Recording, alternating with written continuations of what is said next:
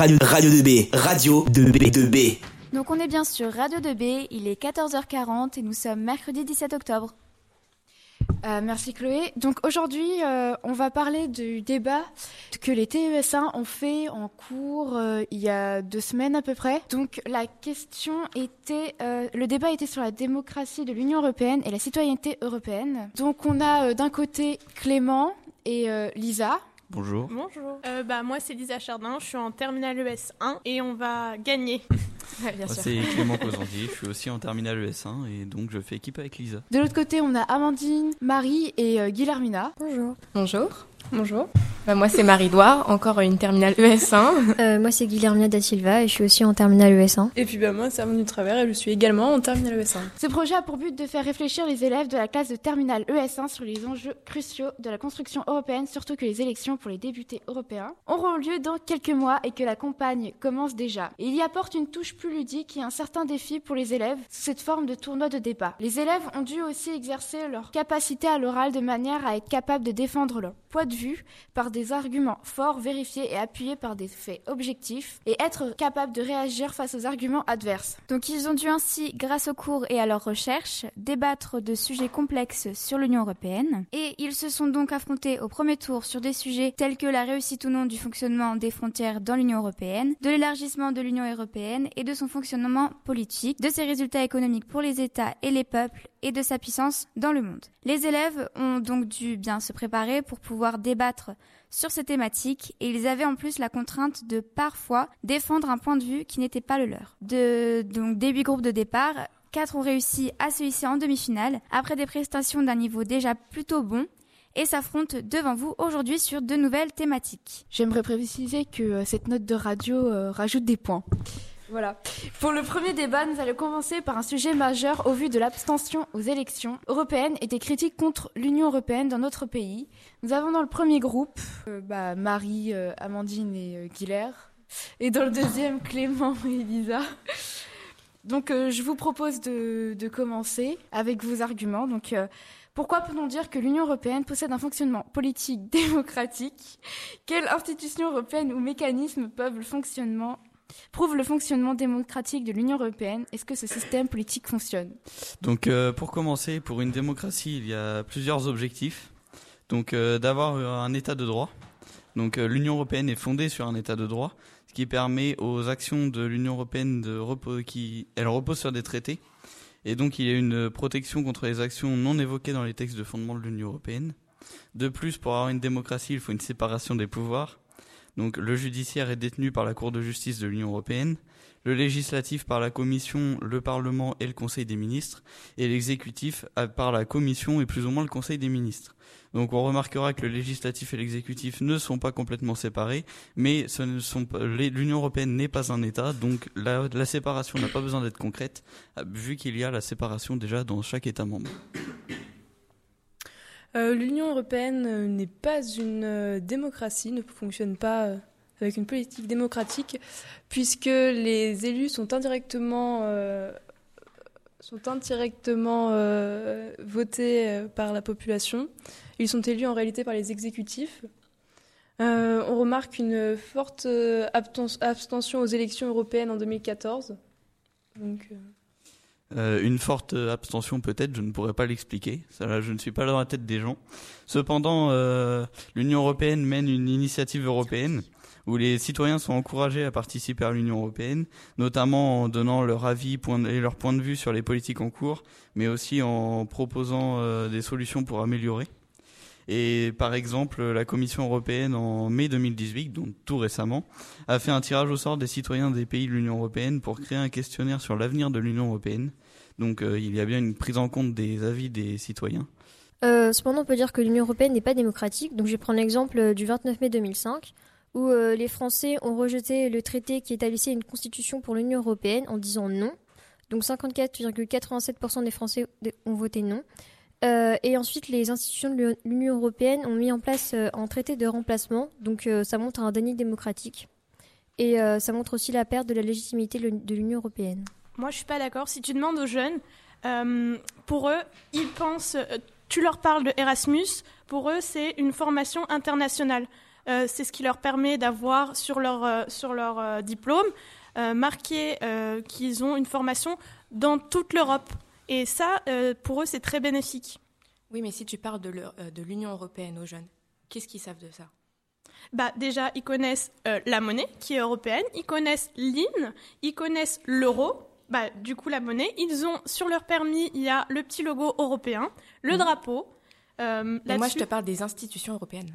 bah, Qu'est-ce qu'ils savent là-dessus? Euh, bah, ils savent déjà que les routes euh, qui traversent l'Europe sont faites euh, par l'Union européenne. Mais Pas que- forcément. Ah si. Pas forcément. Ah non, pas forcément.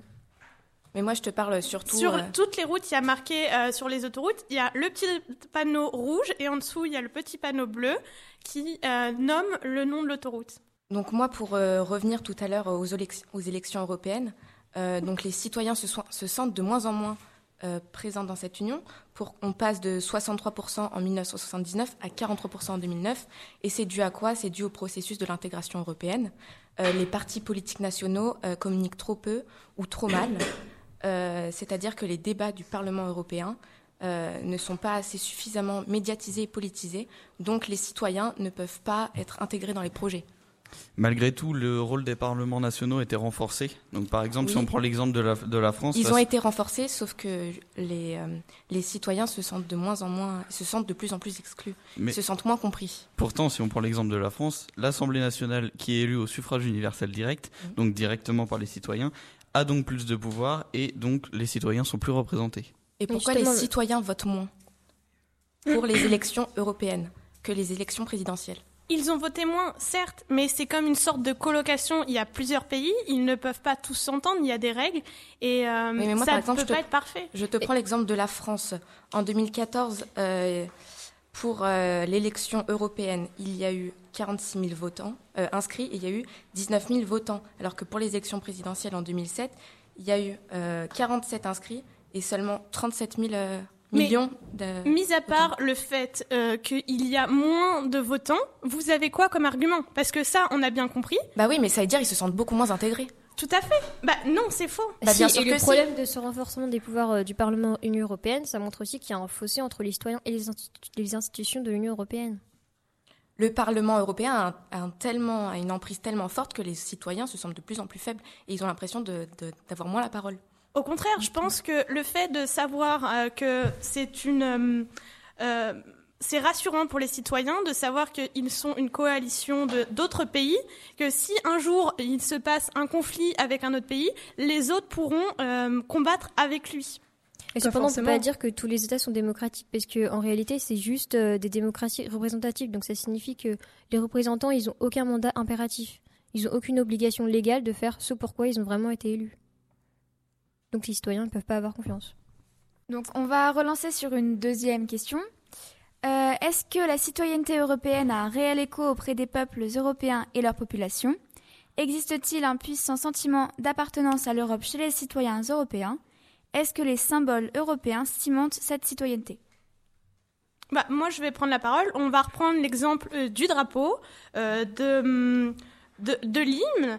Euh, ça, tout Européen connaît. On va demander à n'importe quel Européen euh, quels sont les symboles. Ils vont les, les, les savoir. Ça, connais- c'est dans la théorie, mais dans la pratique, qu'est-ce qui montre réellement qu'on est dans l'Union européenne? Déjà, l'ouverture à toutes les frontières. Le fait de pouvoir voter euh, un- dans l'Union européenne, euh, dans un autre pays.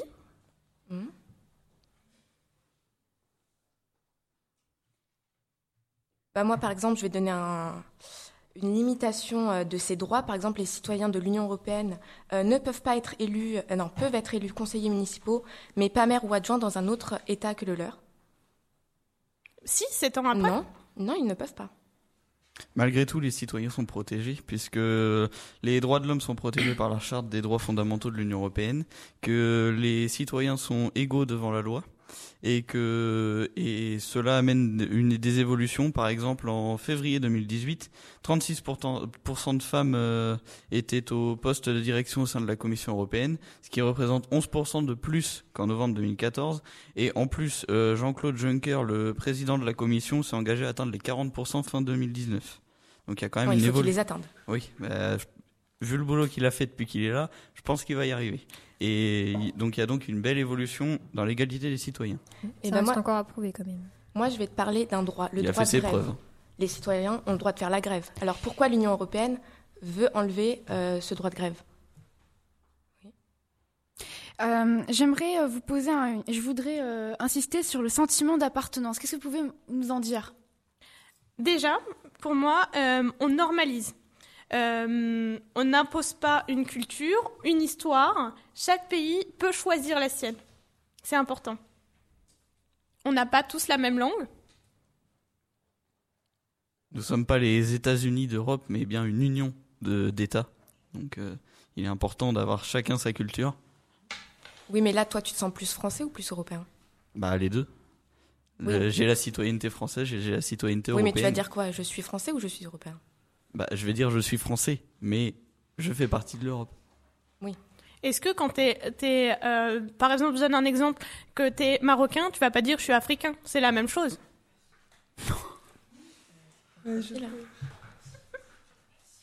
Ok. Euh, Est-ce que l'Union européenne est donc bien une Europe des peuples? Oui, c'est exactement ce que j'expliquais tout à l'heure. Euh, il y a plusieurs peuples dedans. C'est ce qu'on un, appelle un état de. Bah, il y a plusieurs cultures. C'est pas la même culture, c'est pas la même histoire. Chaque pays a son histoire, chaque pays a la même langue. Il n'y a pas d'obligation. Euh, moi, je suis pas du tout d'accord parce que euh, l'Europe des peuples, ça nécessite que les citoyens aient réellement confiance en cette Europe. Alors que, donc, j'ai utilisé un terme qui a été euh, utilisé en 2013, donc le déficit démocratique dans lequel on est totalement. Euh, donc, ça montre que le Parlement, euh, est censé représenter l'intérêt des citoyens alors qu'il ne le représente pas du tout. Et il est toujours plutôt à gonfler le budget de l'Union européenne. Et, donc, selon une étude qui, de, de 2014, euh, je peux dire que il y a eu un nombre total donc, de 52% euh, des votants de l'Union européenne qui n'ont pas confiance en l'Union européenne. Euh, Avez-vous quelque chose à rajouter ou pas entre les deux débats? Si les citoyens se sentent euh, dans l'Union européenne, s'ils connaissent euh, un minimum l'Union européenne, est-ce que vous, par exemple, vous pouvez nous dire qui est le président du Parlement européen? C'est un Italien. Mais comment il s'appelle? Son nom, je m'en souviens plus. Je. Antonio Tajani. Ou sinon, euh, le président de la Commission européenne. Donald Tusk. Oui, c'est ça. Et euh, quand est-ce qu'ont lieu les prochaines élections européennes? En, en mai 2019. Ouais, c'est ça. Et je pourrais voter. Donc on vous félicite pour ce débat et le temps de passer à un autre débat, on écoute une petite chanson.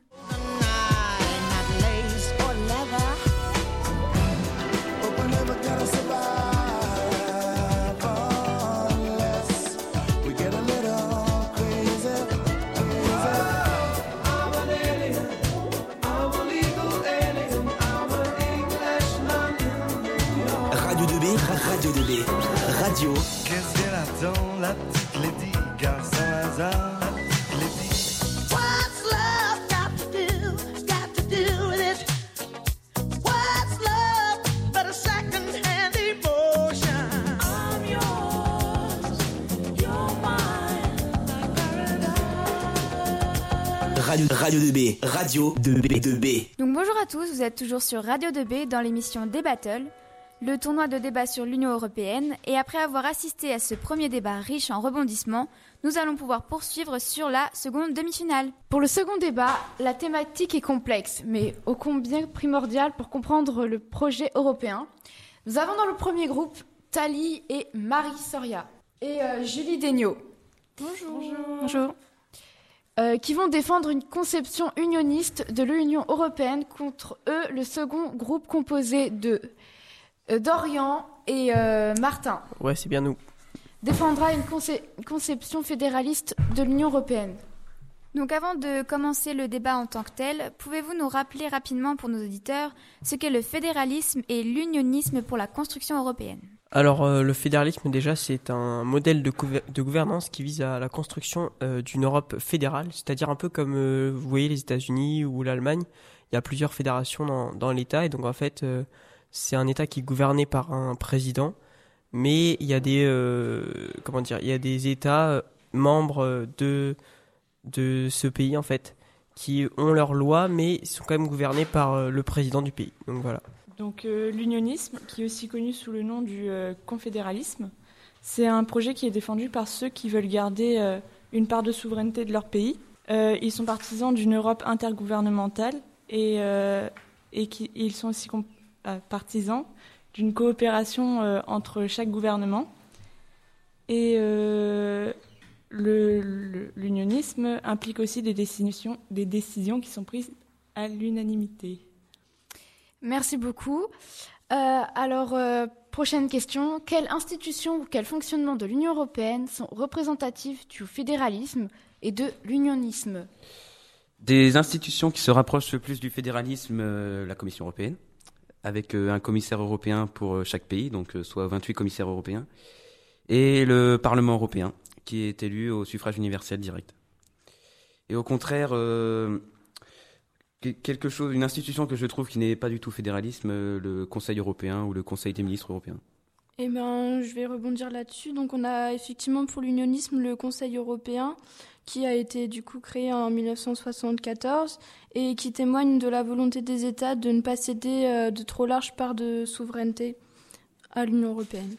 Donc, euh, quels sont les avantages de vos conceptions dans la prise de décision et dans la gestion de l'UE Alors euh, nous déjà dans, dans la prise de décision et la gestion de l'UE, on pense que la transformation euh, de l'Union européenne, euh, ça devrait être un véritable gouvernement, c'est-à-dire euh, réduire, comment dire, composition réduite, donc plus de facilité à prendre des décisions, c'est-à-dire qu'il y aurait moins de personnes, euh, comme il disait Dorian de la Commission européenne, il y a 28, mem- il y a 28 il y a 28 membres, enfin 28 personnes, alors qu'on pourrait en avoir qu'une si on était un État, un État fédéral.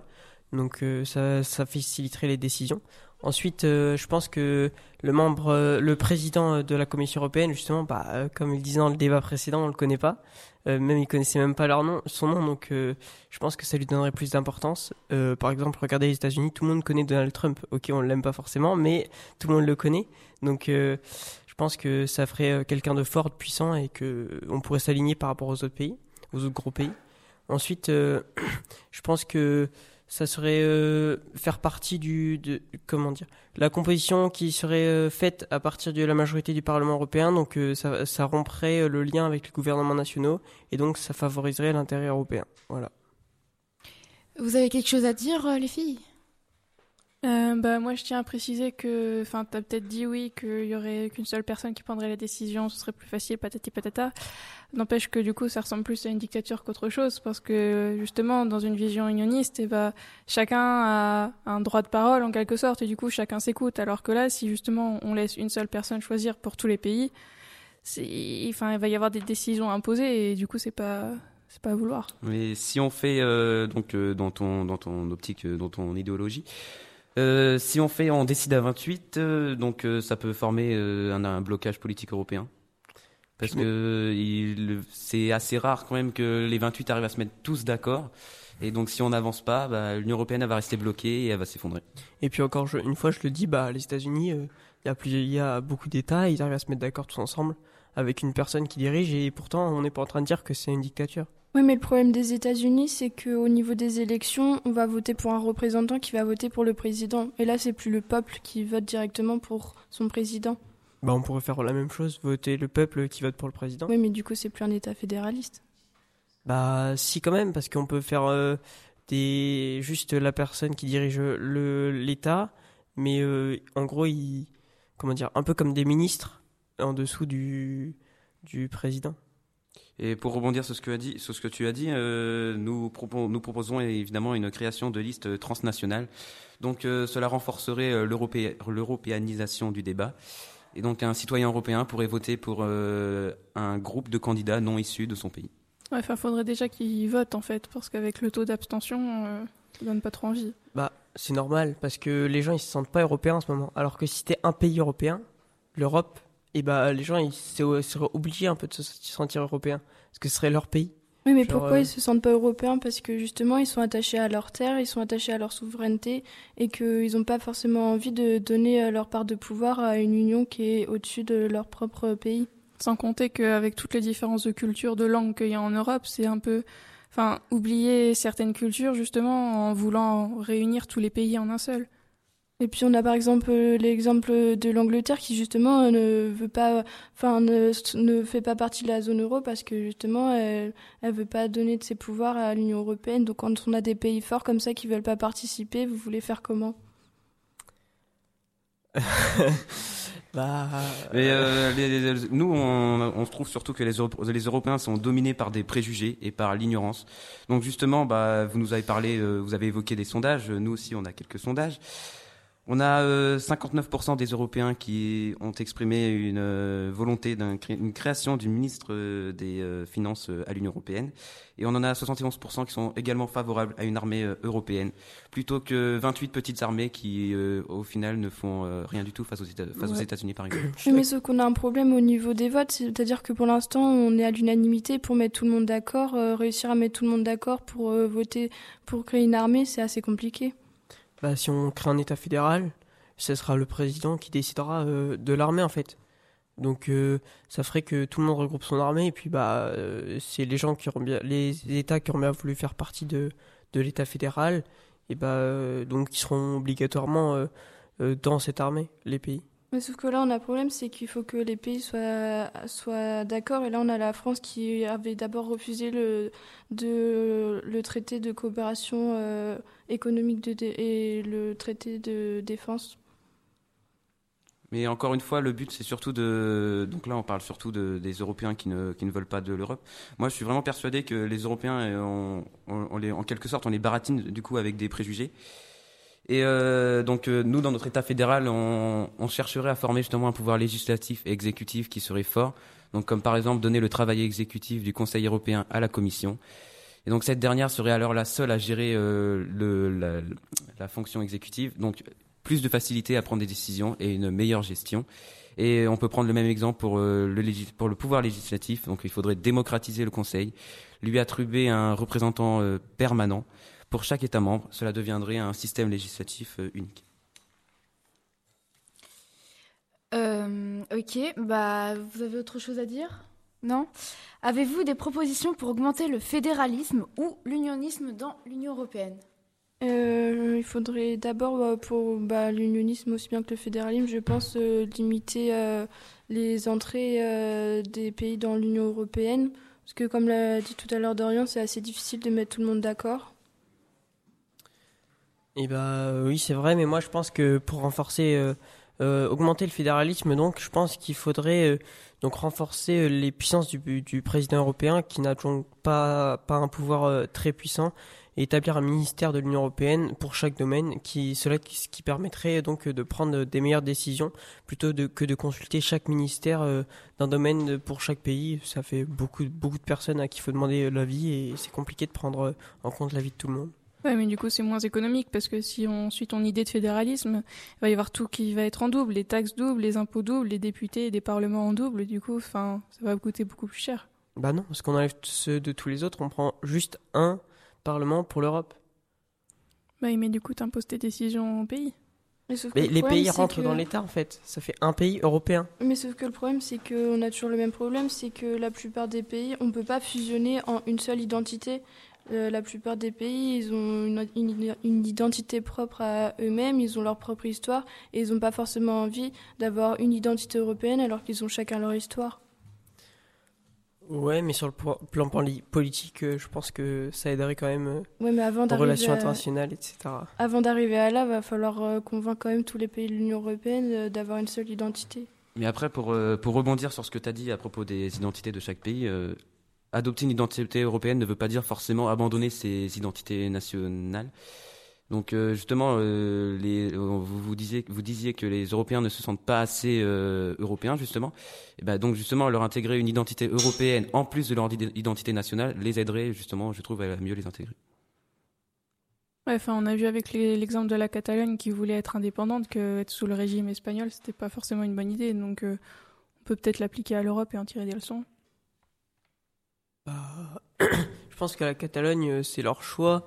Et euh, la Catalogne, euh, ils n'ont pas réussi à en sortir parce que finalement, euh, c'est, je veux dire, euh, Enfin, je sais pas comment l'expliquer en fait. Et puis l'unionisme, ça impose aussi le respect de la démocratie. Et quand on est dans un État fédéral, c'est plus vraiment une démocratie. Bah si, ça reste une démocratie tout de même parce que les citoyens européens vont voter pour les représentants. Donc on va vous poser une dernière question. Avez-vous des propositions pour rassembler ces deux points de vue quelque peu contradictoires? Euh, Nous pouvons faire de l'unionisme euh, en faisant du fédéralisme, euh, en nous unissant. Mais il faut aller plus loin qu'une simple collaboration. Donc euh, l'unionisme, je trouve qu'il il veut simplement faire une simple relation entre les États. Nous, on veut carrément les unir. Donc il faut les réunir autour de grands textes, autour d'une identité commune, en ajoutant, comme vous l'avez dit, leur identité nationale qu'ils ne perdraient pas pour autant. Euh, un exemple, euh, la zone euro. Donc euh, les 17 États membres doivent s'entraider plutôt que de se faire concurrence. Donc euh, ça, ça se fait par une mise en commun des budgets, une protection des plus faibles et du coup ça crée une, assur- une assurance, une garantie en cas de crise économique.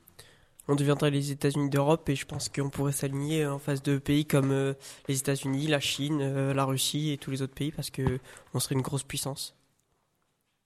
Et de plus, ça permettrait de, de ne pas dépendre par exemple de, de l'OTAN. Donc euh, on pourrait avoir notre propre armée, nous défendre nous-mêmes, gagner en légitimité et comme l'a très bien dit Martin, pouvoir rivaliser avec des plus grands blocs. Parce que, Non. Parce que l'OTAN déjà euh, Donald Trump là, il a dit qu'il voudrait bien en sortir, donc euh, ça fait que l'OTAN ça serait plus rien en fait. Donc il faut peut-être y penser euh, à ce qui ce qui va remplacer l'OTAN quoi. Et si on voit par exemple euh, les États européens, ils ont été longtemps les maîtres du monde au 19e siècle. Et on voit maintenant, bah, face à la poussée des grands blocs comme les États-Unis, la Chine, on est des puissances moyennes quoi, à côté. Surtout si on est seul, quoi. Alors qu'un bloc uni, justement, on va pouvoir rivaliser. Et on va pouvoir imposer nos idées et ne pas céder aux normes américaines et chinoises. Ouais, enfin bon, vous surévaluez peut-être un peu l'euro parce que, enfin, c'est pas si puissant que ça. Ça a une place limitée dans les transactions courantes. Par exemple, le pétrole et les matières premières, c'est toujours coté en dollars. Euh, la monnaie- L'euro est la première monnaie euh, d'échange. Ouais, c'est une monnaie plus forte que le dollar. Mais sauf qu'on a un problème aussi avec euh, les pays pauvres. Le fait d'introduire des pays pauvres, ça, enfin, c'est des coûts pour les pays riches. Le- Les pays pauvres, justement, bah, si vous voulez, on va prendre l'exemple de la Grèce. La Grèce qui avait malheureusement falsifié ses comptes pour entrer dans l'Union européenne, bah, on aurait pu décider de, de la sortir. Mais au final, euh, bah, on a décidé de la garder. Euh, On l'a euh, aidé économiquement et, et puis au final, la Grèce aujourd'hui, euh, les Merci rapports beaucoup, montrent qu'ils s'en euh, sortent euh, plutôt bien. Merci beaucoup pour ce débat. Il va falloir. Donc nous avons pu entendre les quatre groupes euh, des demi-finales et seulement deux sont retenus pour la finale de demain à 14h30, qu'il ne faut absolument pas manquer et donc la dont la thématique reprendra tous les débats déjà réalisés. Donc, euh, avant de vous laisser avec les rediffusions et les résultats du débat, nous allons remercier bien sûr nos partenaires. Donc, la ville de Nogent-le-Rotrou, le conseil départemental d'Eure-et-Loire, la région Centre-Val de Loire, l'amicale des anciens élèves et personnels du lycée Rémi Bello, Lucial Duperche, EFAGE, les ambulances Charles, la FNAC, Eurowipes, Marie-Laure PLV, les pépinières Le Nez Gérondeau, la SESCHB Le Hautbois, David Leduc Pâtisseur Bois, la Sarle du Lion d'Or à Anvers, mais également les profs qui ont montré beaucoup de patience, les profs qui se sont investis dans le projet, la vie scolaire qui a fait un super travail pour gérer les absences des cours, et bien sûr le proviseur qui a permis que cette semaine ait lieu. Radio 2B à retrouver dès maintenant sur notre site www.remibello.com slash radio 2B.